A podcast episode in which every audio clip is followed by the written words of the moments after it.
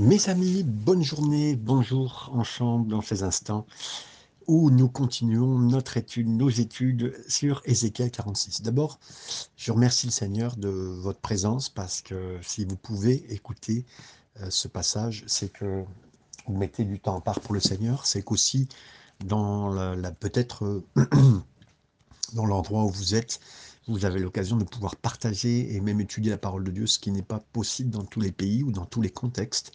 Alors merci Seigneur si vous avez cette possibilité. Et euh, je repensais, euh, tout en commençant avec vous, à cet homme qui euh, a été enfermé pendant plusieurs années dans un lieu de torture. je n'ai pas souvenir si c'était pendant la guerre ou un peu plus loin. Je pense que c'était un peu plus loin, dans les années 50-60, enfermé dans, un endroit de torture parce qu'il était chrétien. Et on lui avait retiré sa Bible. Et cet homme, qui avait beaucoup étudié la Bible, le fait de lui avoir volé sa Bible même en prison, et il subissait régulièrement des tortures.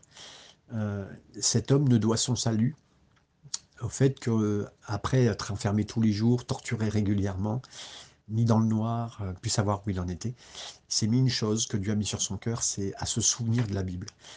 Et il s'est dit, qu'est-ce que c'est Genèse 1 Alors Genèse 1, oui d'accord, Genèse 1, c'est euh, la création. Ah, Genèse 2, c'est la présence de, Adam et Ève.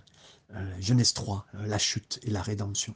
Voilà, tout ça est dans sa tête, il pensait après. Donc il inscrivait, il n'est plus de Bible, mais s'est mis à réécrire quelque part euh, ce qu'il connaissait, ce qu'il se souvenait de la Bible.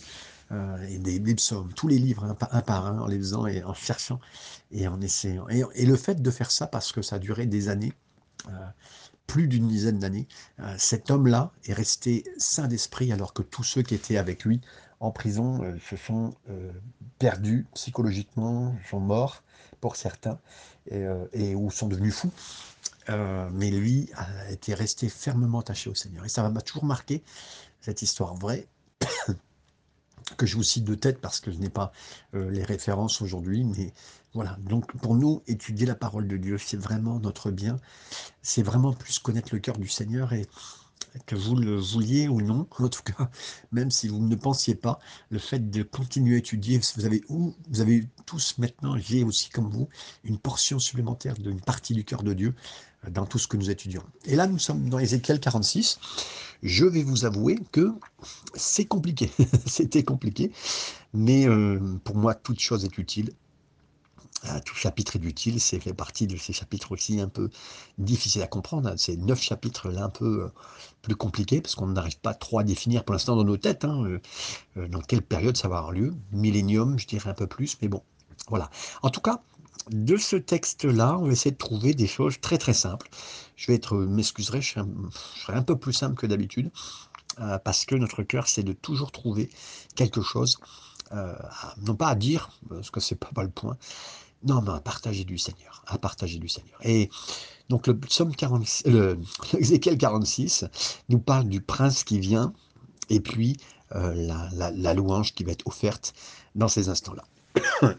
Verset premier. Ainsi parle le Seigneur, l'Éternel. La porte du parvis intérieur du côté de l'Orient restera fermée les six jours ouvriers, mais elle sera ouverte le jour du sabbat elle sera aussi ouverte le jour de la nouvelle lune. Euh, tout ce passage, m'excusez, et euh, un passage d'abord intéressant. Ce premier verset nous parle de la porte Est, euh, qui actuellement, vous le savez, on en a déjà parlé ensemble, qui scellée. Actuellement, elle est fermée. C'est du temps des Turcs que cette porte a été fermée. Depuis ce temps-là, les musulmans l'ont gardée exprès fermée. Euh, on on ne sait pas comment expliquer qu'en 67, ça n'a pas été réouverte, mais enfin bon, il nous est dit qu'un jour, effectivement, Jésus passera par là, le Messie passera par là, euh, et donc avec toute cette explication. Mais en tout cas, cette porte est scellée actuellement, elle sera ouverte et réservée au prince, au prince de paix. Elle sera fermée, il nous est dit, même pendant cette période-là, elle sera donc fermée six jours ouvrables, et elle sera ouverte le jour du sabbat. Je crois personnellement qu'il y a une corrélation entre la fermeture de la porte six jours avant d'être ouverte le septième. Et le fait que ce monde soit en dehors de la domination directe, hein, euh, pas dirigé par le Christ, hein, euh, ni le règne du Christ, ben, vous voyez de nombreux érudits bibliques, euh, conservateurs, hein, donc des gens assez voilà, conservateurs. Ils croient que le monde a commencé dans son état, quand il a été créé en Genèse chapitre 1er verset 2, en l'an 4000. Ça veut dire 4000 ans avant Jésus-Christ. Et puis, si c'est vraiment le cas, je ne pas du tout, je dis pas que la Terre a cet âge-là, hein, vous comprenez bien ce que je suis en train de vous dire. Mais si tel est le cas, ça signifie que nous sommes actuellement dans la 6 millième année. Vous suivez? 4000 ans avant, 2000 ans ici. la 6 millième année. 6, c'est le nombre de l'homme. Et pour beaucoup, l'ère de l'homme s'achève à la fin du sixième millénaire. Donc, on serait à la fin du sixième millénaire. Cela nous amène à la période de 7000 ans. 7, c'est le chiffre de la perfection. C'est pourquoi, au septième millénaire, je partage ce que certains ont dit, hein, mais je, voilà, il y aura la paix, la prospérité, la justice, comme Jésus régnera sur Jérusalem, dans Jérusalem, pour Jérusalem et tout ce qui s'y passe. Et à la fin de cette période de temps, on nous dit que cette terre sera détruite parce qu'elle a été souillée par le péché. Tout comme le chiffre 8 dans les Écritures et le nombre des nouveaux départs. Donc Dieu créera un nouveau ciel et une nouvelle terre au, entre guillemets, huitième millénaire. Alors moi, je ne m'attache pas au millénaire, euh, je crois des périodes de temps. Mais euh, ça pourrait être quelque chose comme ça, à quoi ça ressemble aujourd'hui, même si aujourd'hui on est en 2024, le jour où vous m'écoutez, euh, nous sommes en 2024. Versets 2 à 7. Le prince entrera par le chemin du vestibule de la porte extérieure et se tiendra près des poteaux de la porte. Les sacrificateurs offriront son holocauste. Alors je m'arrête sur holocauste parce que je voulais toujours revoir ce que c'est. Les holocaustes, c'est euh, des animaux qui étaient tués, donnés en sacrifice au Seigneur, mais qui étaient brûlés entièrement. Donc quand vous voyez holocauste, pensez à cela, bien sûr. Et ces sacrifices d'action de grâce. Il se prosternera sur le seuil de la porte, puis il sortira et la porte ne sera pas fermée avant le soir. Le peuple du pays se prosternera devant l'Éternel à l'entrée de cette porte au jour de sabbat et aux nouvelles lunes. L'holocauste le prince offrira à l'Éternel le jour du sabbat sera de six agneaux sans défaut et d'un bélier sans défaut, et son offrande d'un épha pour le bélier et de ce qu'il voudra pour les agneaux, avec un un d'huile par épha le jour de la nouvelle lune, il offrira un jeune agneau sans défaut, six agneaux et un bélier, un bélier qui seront sans défaut. Alors, euh, il y a ceux qui disent qu'il ne peut pas s'agir de Jésus, le prince, parce que il n'a jamais péché. Il n'aurait pas besoin donc d'offrir de sacrifice. Mais moi je suggère aussi, comme euh, plus différents auteurs, trois raisons pour lesquelles Jésus offrirait quand même, effectivement, un sacrifice. On a déjà parlé pour d'autres choses dans les chapitres précédents.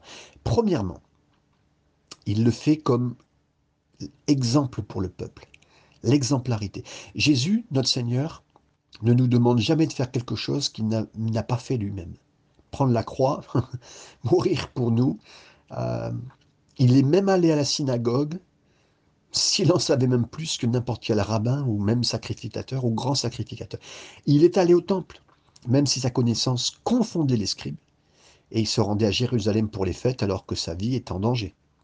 Jésus n'est pas simplement un responsable, un dirigeant, un gourou qui dit aux gens comment ils devraient vivre alors que lui, il conduit une très grosse, excusez-moi l'expression, une grosse bagnole. Non, non. Il ne nous demandera jamais de faire quelque chose qu'il n'a pas fait lui-même. Par conséquent, à l'ère du royaume, de ce nouveau royaume, je crois qu'il a fait cela non seulement comme exemple pour le peuple, mais aussi qu'il puisse, pour qu'il puisse euh, ne faire qu'un avec le peuple. Mais nous voyons que Jésus a été rendu un peu inférieur aux anges à cause des souffrances de la mort, couronné de gloire et d'honneur, afin que par la grâce il goûte la mort pour que chaque homme, pour chaque homme, pardon, car il convenait à celui que, euh, qui sont toutes choses, et par qui sont toutes choses, de donner naissance à de nombreux fils, comme le dit, hein, vous relirez, Hébreu 2, verset 9 à 12. Il n'est pas, il n'est pas, euh, il est devenu le, chef de notre salut, il a pris nos souffrances, il a été sacrifié, comme le dit ce passage que vous relirez si vous le, souhaitez. Et, donc ça c'était la première raison. Quand nous chantons Saint, Saint, Saint et le Seigneur, Euh, Jésus ne nous méprise pas en disant ben, c'est bien de chanter ça, non, non. Selon ce passage, il est parmi nous. Il chante juste à côté de nous. Il honore son Père tout comme nous. Euh, Jésus a chanté, la Bible le dit, hein, en plus le fois où on parle de que Jésus a chanté, c'était juste avant sa mort. Mais on n'en parle pas souvent dans les textes, mais Jésus devait chanter beaucoup parce que c'est beaucoup présent dans la culture judaïque croyante. Et si on comprend bien ça, ça va vraiment changer radicalement aussi notre façon d'adorer, d'aborder l'adoration. Et je pense que nos bouches, elles seraient vraiment plus ouvertes et nos mains plus levées euh, vers le ciel, nos cœurs un peu plus chauds, même nos voix un peu plus fortes, si, si on réalisait même que Jésus est vraiment avec nous en train de chanter. Ça, c'est le deuxième point, mes amis. Cette réalisation que Jésus est avec nous et même dans... Là, on le voit présent avec le peuple. pour. Euh, c'est le prince qui est là, qui adore Dieu, mais il le fait. Et c'est extraordinaire parce que, voilà, cette dimension de, de sa présence avec nous pour le faire, waouh, c'est touchant. Troisièmement, Jésus offre un sacrifice en guise de rappel au peuple.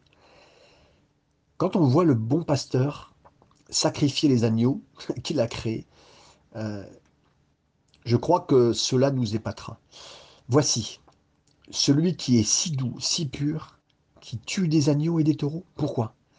Pour nous rappeler la gravité du péché. Hein. Je pense à, à, tous ceux qui sont proches de toutes les bêtes en disant pourquoi il l'a fait. Je ne pense pas qu'il soit exagéré de supposer que les sacrifices seront faits encore. Et peut-être même il y a une larme qui va couler sur les joues de Jésus ou du Seigneur ou de, ou de nous. Il aime les animaux, hein. même les animaux qu'il sacrifie. Le péché cause toujours de la douleur, mes amis. Il y a toujours du sang versé. Il y a toujours des vies perdues. Il y a toujours de la souffrance et de la tristesse. C'est inévitable. Et là, le péché, écoutez bien, le péché n'est pas mauvais parce que Dieu l'interdit, mes amis.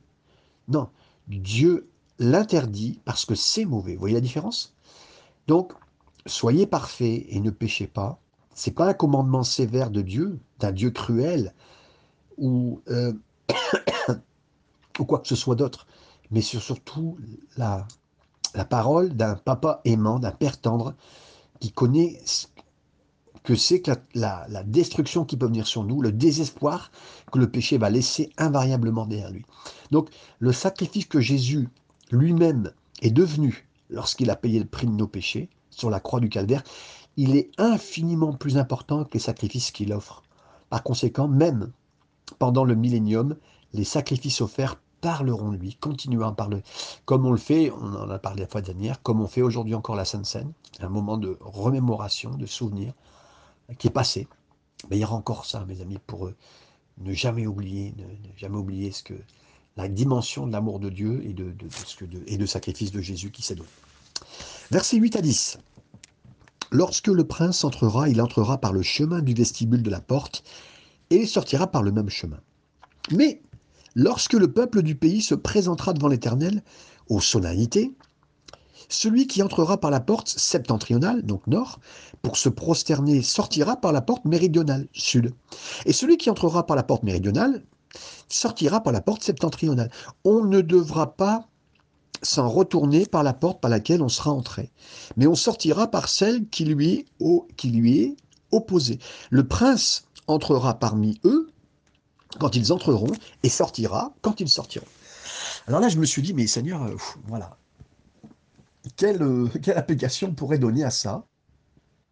Et puis, euh, plusieurs auteurs ont partagé des choses que je vais vous donner, juste une seule pensée, mais qui m'a touché. Les gens vont soit rentrer par la porte du nord et en sortir par le sud, ou soit ils vont rentrer par la porte du sud et ils vont en sortir par la porte du nord. Quelle est la raison pour ça, mes amis? Certains pourraient dire que c'est pour euh, fluidifier la circulation de rentrée et de sortie dans la salle. Ouais, bon, je crois que ça signifie plus que ça. Chaque fois quand on entre dans la présence de Dieu, dans l'adoration avec le Seigneur, on repartira jamais de la même manière et de la même façon et de la même, par la même porte. Vous comprenez?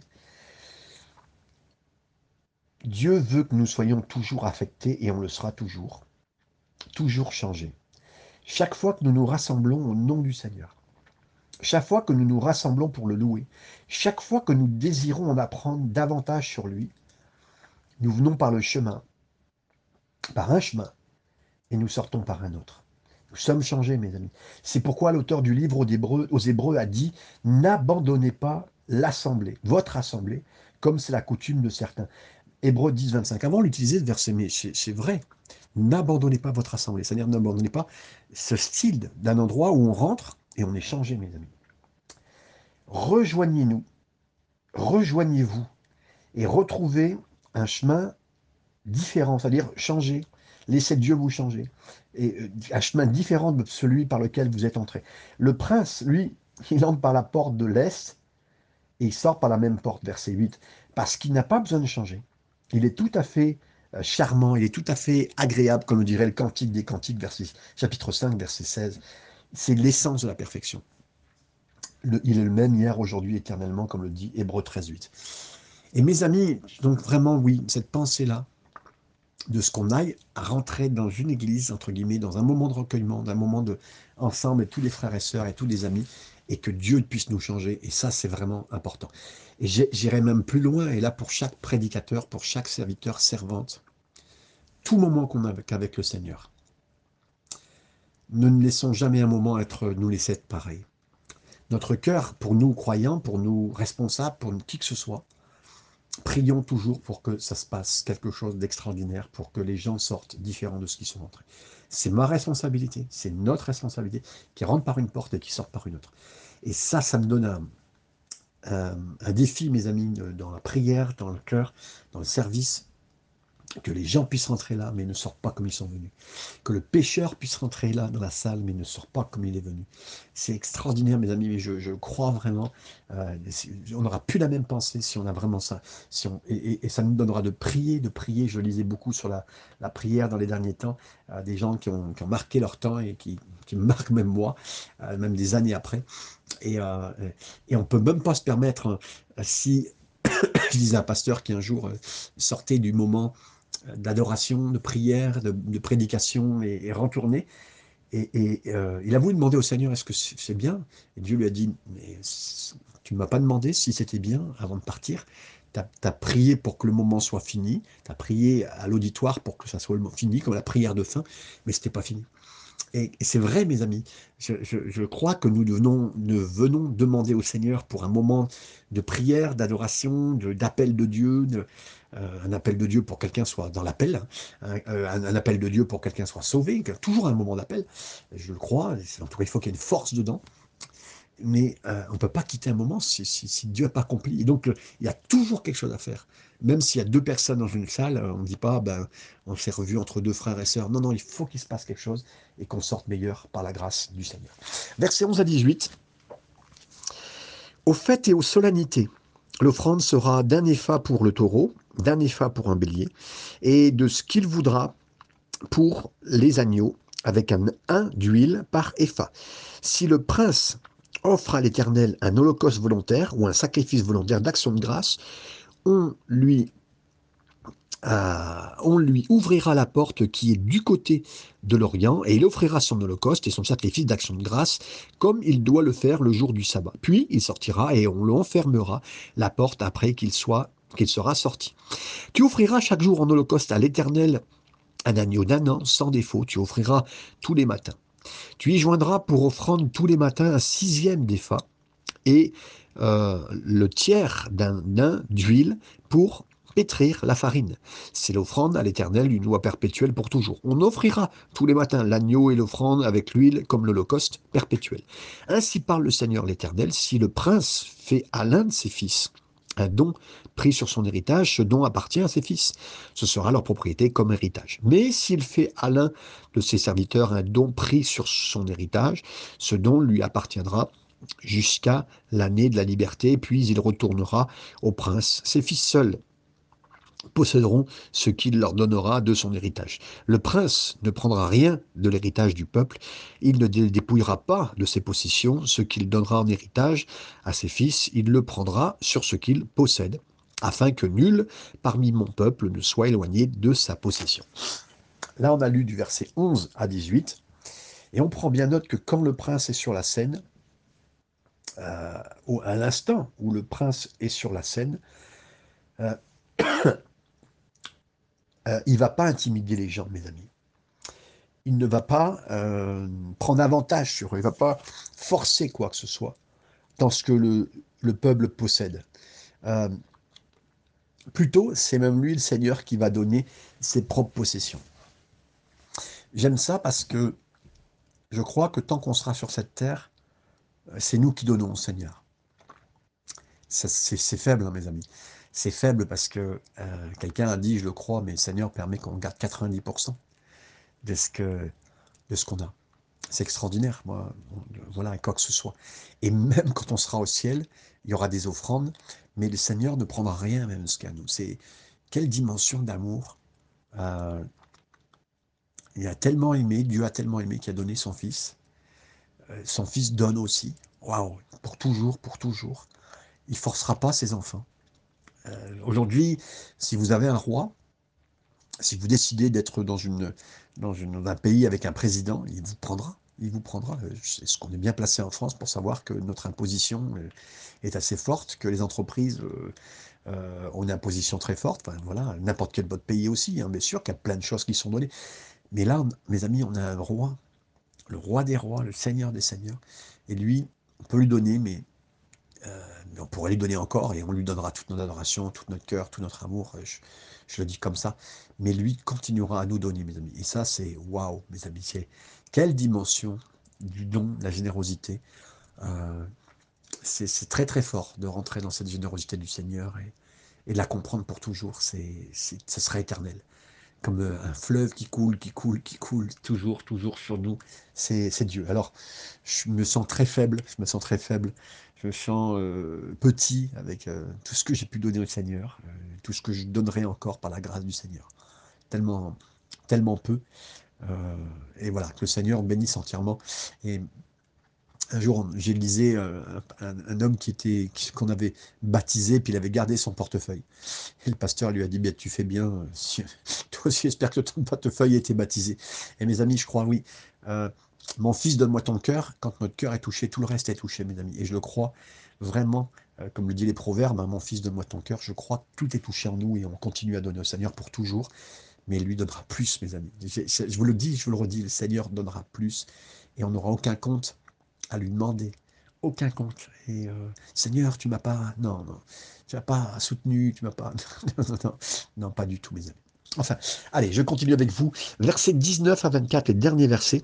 Il me conduisit par l'entrée qui était à côté de la porte, dans les chambres saintes destinées au sacrifice, vers le septentrion. Et voici, il y avait un lieu dans le fond du côté de l'Occident. Il me dit, c'est le lieu où les sacrificateurs feront cuire la chair des sacrifices de culpabilité et d'expiation, où ils feront cuire les offrandes pour éviter de les porter dans le parvis extérieur et de sanctifier le peuple.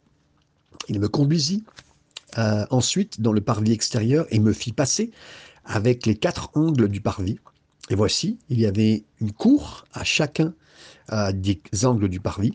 Aux quatre angles du parvis, il y avait des cours voûtées, longues de 40 coudées et larges de 30. Toutes les quatre, toutes les quatre avaient la même mesure dans les angles. Un mur les entourait, tous les quatre, et des foyers étaient pratiqués au bas du mur tout autour. Il me dit, ce sont les cuisines, où les serviteurs de la maison feront cuire la chair des sacrifices offerts par le peuple. Amen et Amen. Et là, euh, cette viande ici offerte dans le sacrifice, pour le péché, pour le sacrifice du péché, elle devait être mangée uniquement par les prêtres. La viande de l'offrande de paix était mise à la disposition du peuple ainsi que des prêtres. Quel Dieu, mes amis, quel Dieu miséricordieux est le nôtre. Celui qui est capable de tout faire pour le bien, qui bénit son peuple, même par le sacrifice, mes amis. Ce sacrifice qui nous bénit, son Fils, mais même là, encore l'image de ce que il y aura euh, ces sacrifices qui est donné, qui nous nourrit, qui nous nourrit.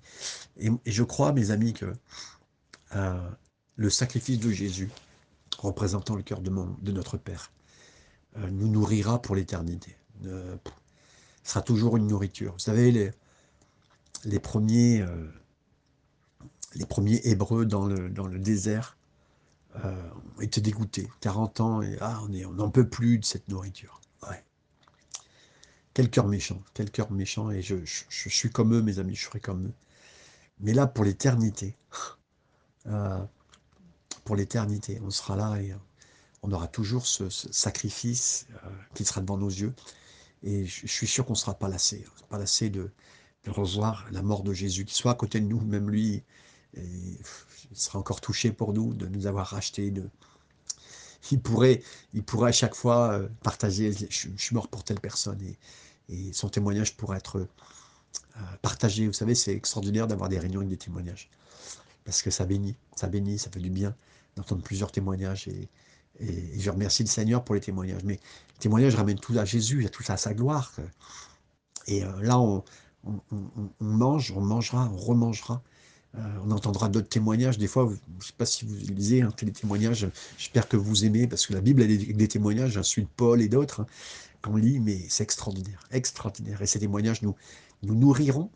Tout ira vers Jésus encore une fois, et, et des milliards d'années, des milliards d'années, on sera là à, se, à, remanger. Ce pas des restes, mes amis, non, non, c'est le meilleur, le meilleur.